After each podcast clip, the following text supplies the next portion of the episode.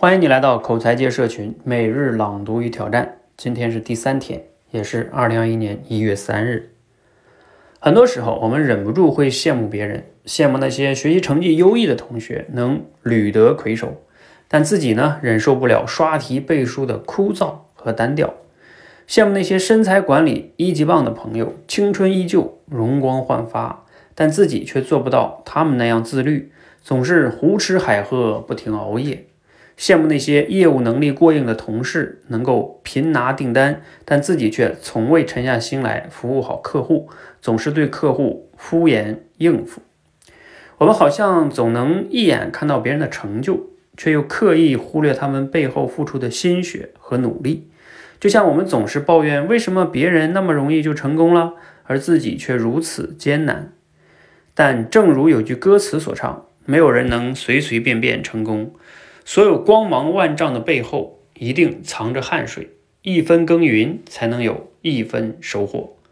与其一直羡慕别人，不如立刻行动，戒掉懒惰，戒掉拖沓，不找借口，不找理由，朝着自己心中向往的方向去打拼，去努力，去坚持。终有一天，你也会拥有别人羡慕的光芒万丈。节选自《人民日报》夜读。好，读完了哈，你有哪些感受和启发呢？那我们读完了之后，还有一个思考题，希望大家可以通过即兴表达的方式啊，去讲一讲，讲的好不好没关系。我们今天的思考题呢是：你有过自己经历过，或者是见过身边的人通过努力改变现状的经历吗？欢迎可以分享一下。嗯，我想每个人呢，主要这里边讲自己的故事吧。啊，如果你一直自己没有的话，那也值得反思啊。我觉得我自己这方面要想想还蛮多的，比如说从农村啊，通过自己的努力考上重点大学，啊，然后在国企里边不想安于那个现状，后来我就辞职了，自己去来北京哈哈打拼，啊，包括不会做销售，从头开始做电话销售，后来能转型做培训师，啊，不会玩电台，我就自己在网上玩电台，玩着玩着，后来积累了一些粉丝跟用户。然后我就做了这个口才培训，包括我以前，啊，高中以前演讲能力也不好，后来大学的时候经过大量的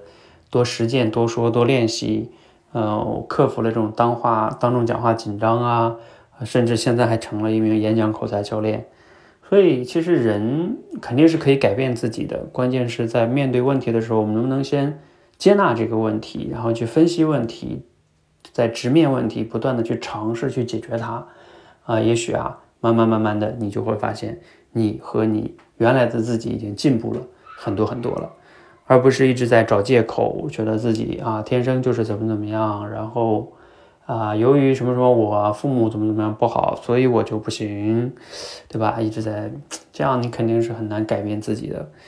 好，那希望呢，这个道理啊特别简单，关键的是我们要去做到。希望我们每个人都能。啊，不找借口，持续的去活成自己想要活成的样子，一起加油吧！